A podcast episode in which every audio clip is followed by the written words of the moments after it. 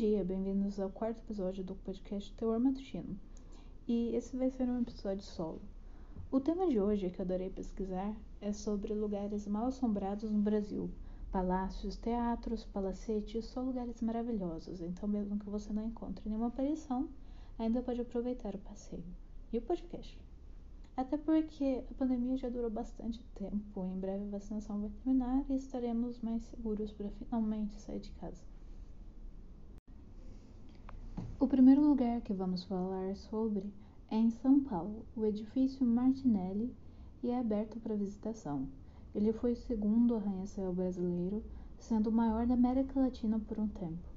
Possui 30 andares, 247 apartamentos, 60 salões e 960 salas. Então é possível imaginar quantas pessoas viveram e morreram por lá faz bastante sentido que pelo menos alguém tenha uma experiência paranormal. Ele foi criado como uma mistura de estilos arquitetônicos, como Beaux-Arts de Paris, o Art Deco de Nova York e já teve cinema, boate, serviu como depósito de armas no museu.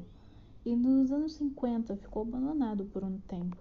Nessa época ocorria prostituição, tráfico de drogas e isso resultou em diversos assassinatos e suicídios.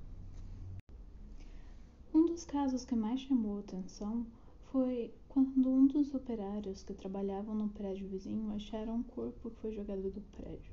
O corpo tinha diversas fraturas expostas, o rosto deformado e o braço estava separado do tronco. Era uma visão de um filme de terror. Com tanto dano, era difícil saber o que ocorreu. Primeiro consideraram suicídio, mas perceberam sinais de asfixia e choque. Então decidiram investigar um pouco mais. Ela devia muito dinheiro e parecia ter sido torturada antes de morrer. Seu amante argentino nunca foi encontrado para esclarecer sua versão e o caso acabou sendo arquivado. Em 1947, um adolescente foi encontrado morto. Também depois de cair de uma grande altura e sua morte foi considerada acidental, mas muitos discordam do resultado.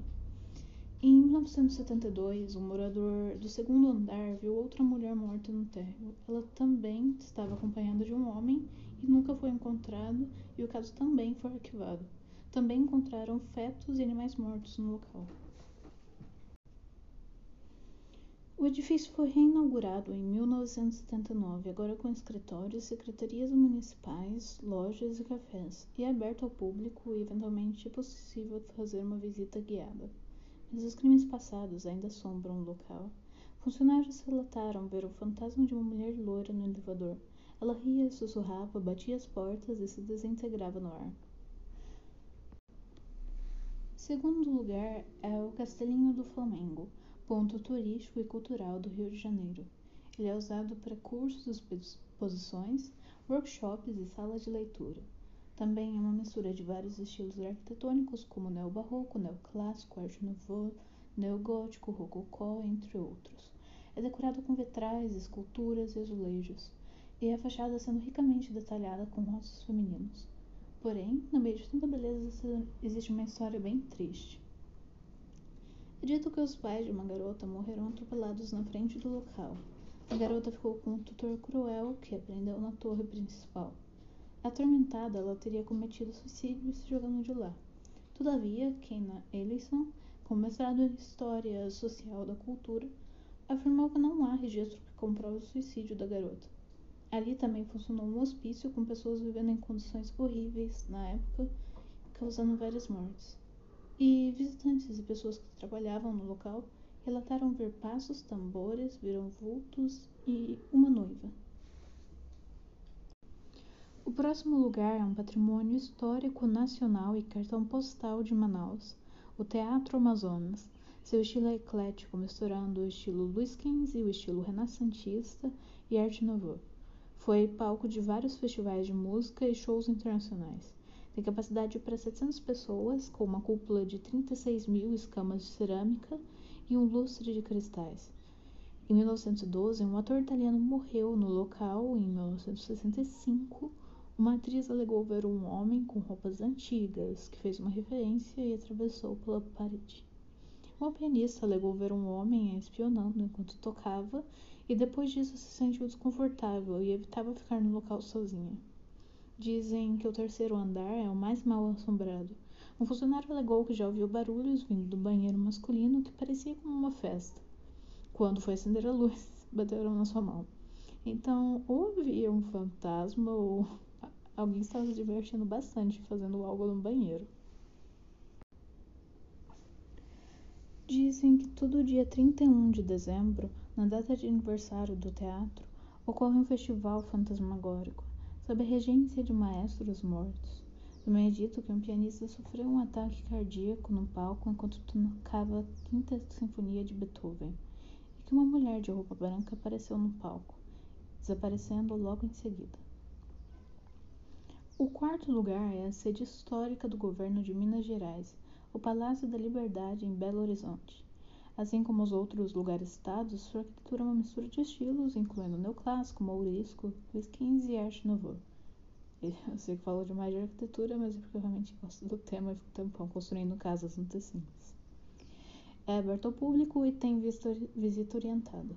Vários políticos morreram no local, um deles sendo um infarto no banheiro, então acreditam que essas mortes podem ter sido causadas por fantasmas.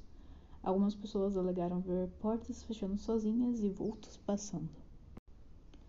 O quinto local é a sede do Poder Executivo de Espírito Santo, o Palácio Anchieta em Vitória. Em 1551 começaram a construção de um conjunto de igreja e escola jesuíta, mas ocorreu um incêndio 19 anos depois, levando a reconstruir o lugar com pedra. O padre José da Anchieta, figura famosa por ser santo, dramaturgo provincial e diretor do colégio, foi sepultado no local, mas depois seu corpo foi movido para a Bahia, ficando ali apenas sua tíbia no palácio.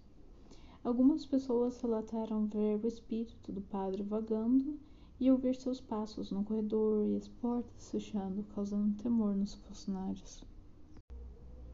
Também relataram ver gemidos e correntes dos escravos que passavam pelo porto de Vitória, que é bem perto do palácio.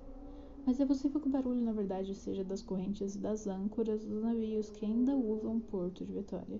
Uma mulher de luto também relatou ter visto uma luz misteriosa que não soube dizer de onde vinha, mas se sentiu bem com ela, como uma experiência religiosa.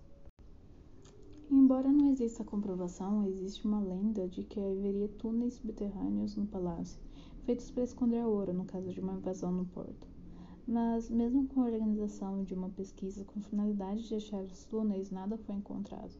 Por volta de 1910, houveram várias mudanças no local e um túnel foi usado como esgoto.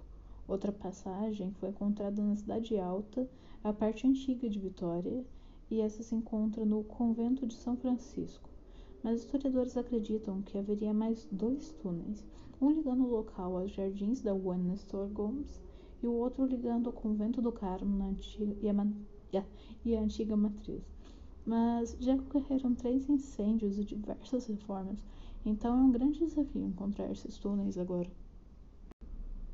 É aberto ao público para visitação, caso você queira conferir por si mesmo.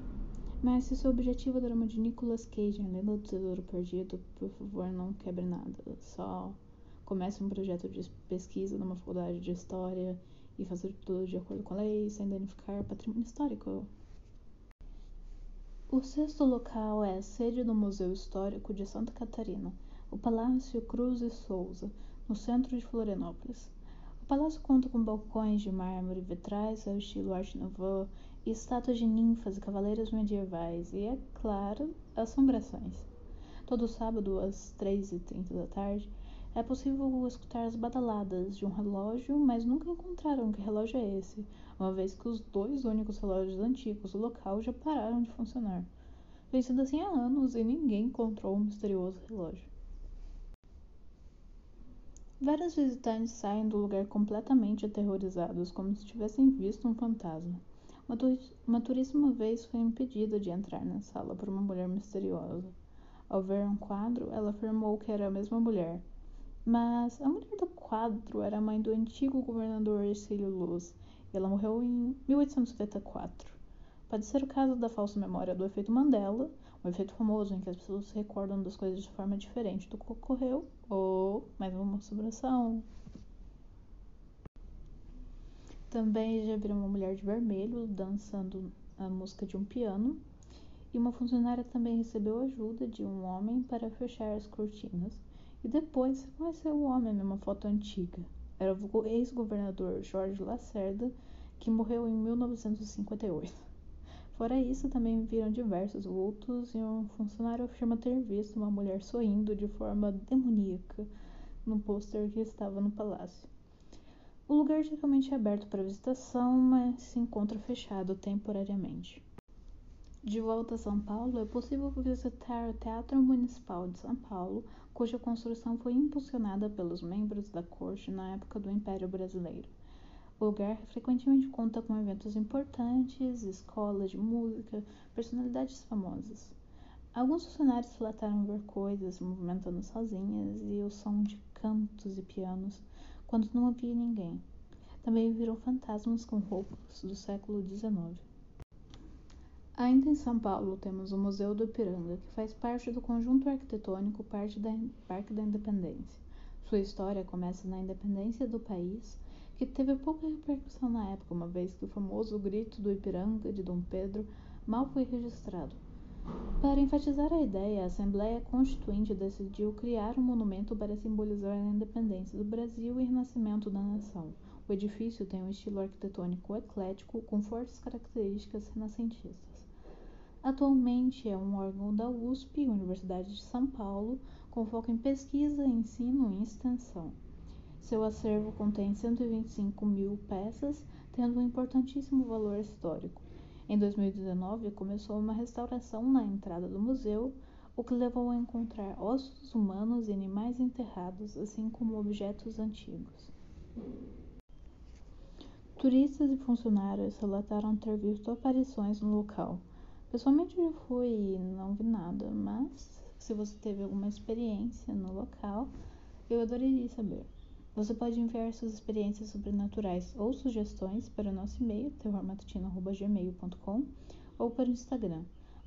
Um agradecimento especial aos nossos ouvintes de Portugal, México, República Dominicana, Estados Unidos, Costa Rica, Colômbia e Japão. Até o próximo episódio.